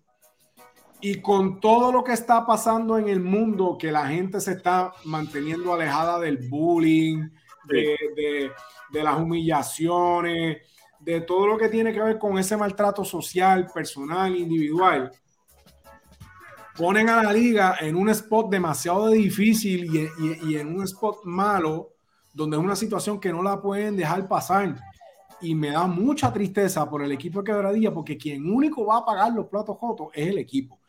Yo no sabía lo que George acaba de decir, era una duda que yo tenía no lo había consultado con nadie porque no, no había encontrado a alguien con quien hablar, pero si se tienen que quedar con el jugador por los 15 juegos suspendidos y no lo tienen que y no lo pueden sustituir, es muy triste para el equipo, es injusto para el equipo de Quebradilla porque el equipo de Quebradilla no, o sea, ellos no pueden hacer nada por la conducta y el comportamiento de un individuo y es triste que el equipo pague los platos jotos. Pero si eso es lo que la liga está poniendo, pues tristemente, como dice George, la institución va por encima, tú no puedes hacer nada y tristemente hay que tragar hondo y punto. A este individuo que le sirva de, de ¿verdad? De, de, de, tú no, es algo que tú no lo puedes hacer y punto. Este, y tristemente, quien pierde aquí es el equipo de, de. Claro que sí. Oye, mi, mi, mi opinión, ¿verdad? Que eh, yo sé que la he dicho antes. Eh, va basada mano en la dignidad. Independientemente sea de, quebradillo o no, yo creo que uno tiene que respetar la dignidad de todo ser humano. Claro. Eh, yo creo que como dice Wito, a lo mejor la intención no era escupir al árbitro, a lo mejor era, o sea, hacerle un gesto, pero pasó. Eh, creo que está mal. Eh, yo no veo que esté, que, que sea una sanción fuerte. Lo que alegan ellos es que no va acorde con lo del reglamento, pero eso pues allá lo que lo ponen los abogados. Yo creo que cuando tú afectas la, tú, tú vas contra la dignidad de alguien, definitivamente tiene que, pesar el castigo. Eh, estoy de acuerdo también que me da, da, pena, ¿verdad? Que el equipo de quebradilla se afecte con la temporada como ha empezado. No solo eso, que se que, si se tiene que quedar, le tiene que seguir pagando hospedaje, me imagino, mínimo, que no le pague el salario, pero tiene que darle por lo menos coma y, o sea que se afecta también económicamente el equipo. Eh, pero para mí, eh, creo que conforme a las acciones, eh, es un castigo adecuado porque va un poco más allá de lo que es el deporte. Y cuando tú vas más allá ¿verdad? de lo que es el deporte, hay que tomar acción. Definitivamente, ¿verdad? Aquí, como dice Guido, se ve afectado los, los piratas de quebradilla y la liga también, porque no es para, ¿verdad? Para que está este, este, este, este, este tipo de cosas ocurra. Definitivamente. Bueno, vamos a echar rapidito hoy. Tenemos a alguien por allá. Por ahí, Varea nos dice, consejo para quebradilla, Thomas Hu. También, Joel Gómez dice, Water, Wheeler, Condit, Murphy, Allen Ford. Estos chicos los deben incluir en la selección nacional. Todos muy buenos talentos, muy buenos talentos. Al menos en la preselección, claro que sí, definitivamente. Definitivamente. Bueno, estamos llegando al final del programa. De verdad que estamos súper contentos y agradecidos, hermano, por, por toda la gente que se ha conectado por ahí. Gracias a ustedes Jaime y Wito por, gracias la oportunidad. Este, rapidito, Wito, ¿dónde te pueden contactar? ¿Dónde te pueden conseguir? Para pues mira, y para, para, para saber de ti, tus redes sociales, ¿cuáles son? Pues mira, eh, lo principal es el canal de YouTube, Talento Real. Nos buscas así, es bien fácil. Tan pronto escribas talento, te vas a salir rapidito. Así que Talento Real en YouTube. Estamos en Facebook y estamos en Instagram también como Talento Real. Eh, estamos haciendo contenido, ¿verdad? Con, con, gran valor para todos y lo vamos a seguir haciendo. Así que los invitamos a que pasen por allí. Agradecidos de Inventando con los Panas y George y Oye por, por ¿verdad? la oportunidad de dirigirnos a todo su público. Valoramos mucho lo que están haciendo y sigan adelante, que tienen un concepto muy bonito que hacía falta, así que lo felicito por eso. De, mi parte, Talento Real está para ustedes y pendiente que tenemos muchas entrevistas bien buenas para ustedes. Mañana a las 9 de la mañana sale la próxima. Brutal, gracias Guido, tú sabes que esto es, hermano, lo más que agradecido estamos con eso. Gracias. cuéntame, ¿dónde te pueden contactar? ¿Dónde te pueden conseguir? Tus redes sociales, tu programa, ponnos al día. Bueno, pues, antes que nada, perdón, todavía las secuelas del COVID pero nada. Sígame en Facebook como Jaime Rafael Nicasio OTC, eh, Jaime Rafael Nicasio. Usted pone Jaime Nicasio, le sale. Y también en Instagram como arroba Jaime R. Nicasio. Adicional, de lunes a viernes a las 8 de la mañana en Radio 11 1120 AM. Estamos en eh, aquí en la mañana por Radio 11. Y entonces también los sábados a partir de las 12, eh, bueno, a partir de las 5 de la tarde en Única 1230 AM con el programa Resumen Deportivo 1230. Y adicional lo que nos inventemos por ahí, a veces estoy en un programa, a veces estoy en otro, eh, y así por el estilo. Así que ustedes ven bien pendientes, que yo siempre en las redes sociales les estoy avisando. Y pues esperamos en Dios que por ahí vengan nuevos proyectos, nuevas cosas eh, próximamente. Así que ustedes bien pendientes. Yo agradecido tanto contigo, George, como con Oye y también con mi hermano Huguito también, que son tres excelentes seres humanos. Yo espero en Dios que, pues nada, que se repita próximamente. Y nada, eh, tripearemos, tripearemos un rato. Estoy súper feliz, súper contento. La dinámica estuvo súper buena, me encantó. Gracias, gracias, gracias. Dímelo, oye. Mira, a, a, nosotros nos consiguen en todas las redes sociales como Inventando con los Panas. Recuerden hay unos rumores de que va a haber unos, unos que Facebook va a tumbar los live, así que pendiente, ¿verdad? Instagram, Twitter, YouTube también, este, en todos, ¿verdad? Vamos a estar en vivo. Estamos, de hecho, en vivo en YouTube ahora mismo y en Twitter también. Así que pasen por todas nuestras redes sociales como Inventando con los Panas. También quiere escucharnos, lo puede hacer a través de Anchor, Spotify, Apple y Google Podcast y nuestro webpage www.inventandoconlospanas.com. Así invito, eh. recuerden, oye, yo, yo solamente espero que este solo sea el comienzo de, muchas cosas más, de que podamos colaborar más adelante en diferentes en diferentes cosas, de verdad que sí, no saben la alegría que siento en este momento. Y yo sé que hoy estamos igual. Mira, mira, de, Vista Azul, de Vista Azul para todo el mundo y Puerto Rico. Ah, sí, yo, yo, yo, ahorita estaba asustado porque eh, cerca de donde vivo están las patronales y empezaron los fuegos artificiales. Y yo, ay Dios mío, que no se escuche este Así que, súper, súper agradecido de verdad con, con, todo, ¿verdad? Yo les auguro y les sigo, y les sigo dando el mejor éxito a ustedes. Gracias, igual a ustedes. duro lo que están haciendo y, la idea es esto, mano, de seguir evolucionando y de seguir haciendo cosas nuevas, eh, de verdad, y, y, de ver lo que nosotros tanto amamos y queremos, que es el deporte, y entre muchas otras cosas más al próximo nivel. Así que ya tú sabes, deseándole a nuestra gente, a todos los que estuvieron por ahí, dándole las gracias por el apoyo y por haberse conectado, estar un ratito chévere con nosotros aquí inventando con los panas Sports Talk. Oye, una palabra antes de irnos, cerrar eh, Mano, gracias, verdad que me fui en un viaje, no le di las gracias a Huito y a, y a, Adiós, cara. gracias, gracias, gracias. gracias a ustedes, ¿verdad? Que siempre han sido muy buenos con nosotros, de verdad que gracias. Esperamos, ¿verdad? Probablemente nos inventemos después otra cosa por ahí. Saben que este, tienen inventando con los panas para cuando lo necesiten. Este, de verdad, de corazón, les deseo mucho éxito. Eh, a mí me gusta, me gusta debatir y hablar de deporte con gente que, se puede, que, que saben lo que dicen, ¿verdad? Y que, y que pueden eh, documentar lo que dicen y ustedes son, ¿verdad? Aparte de eso, parte de la nueva cepa, ¿verdad? Que también está en el periodismo, ¿verdad? Que lo que ustedes hacen en Arecibo, el área norte y todo Puerto Rico. Así que bien agradecido con eso como yo siempre le doy a Papá Dios las gracias de que nos podemos conectar con nuestra gente y a todos nuestros seguidores, ¿verdad? Que son el motor del proyecto Inventando con los Panas. De verdad que muchas gracias y nada, que pasen buenas noches. Buenas noches, buenas noches. Tú sabes que esto es gracias. Esto está que Papá Dios siquiera a nuestra gente no se olvide decir a tus seres queridos cuánto los aman, lo quieren, lo importante que son para ti. No te vayas a acostar a dormir enojado, mano. Coge tu brequecito, cualquier cosa que te esté agobiando de las manos de papá Dios, que ese es el campeón libra por libra y todo lo va a resolver a su tiempo y espacio. Cuito, Jaime, que tengan una noche espectacular. Gracias por a todos. estar con nosotros. Oye, al igual abrazo. y solo nos resta decir, oye, que esto fue. Inventando con los panas Sports Talk Special Edition. Buenas noches. Se cuida. Gracias. Bye bye.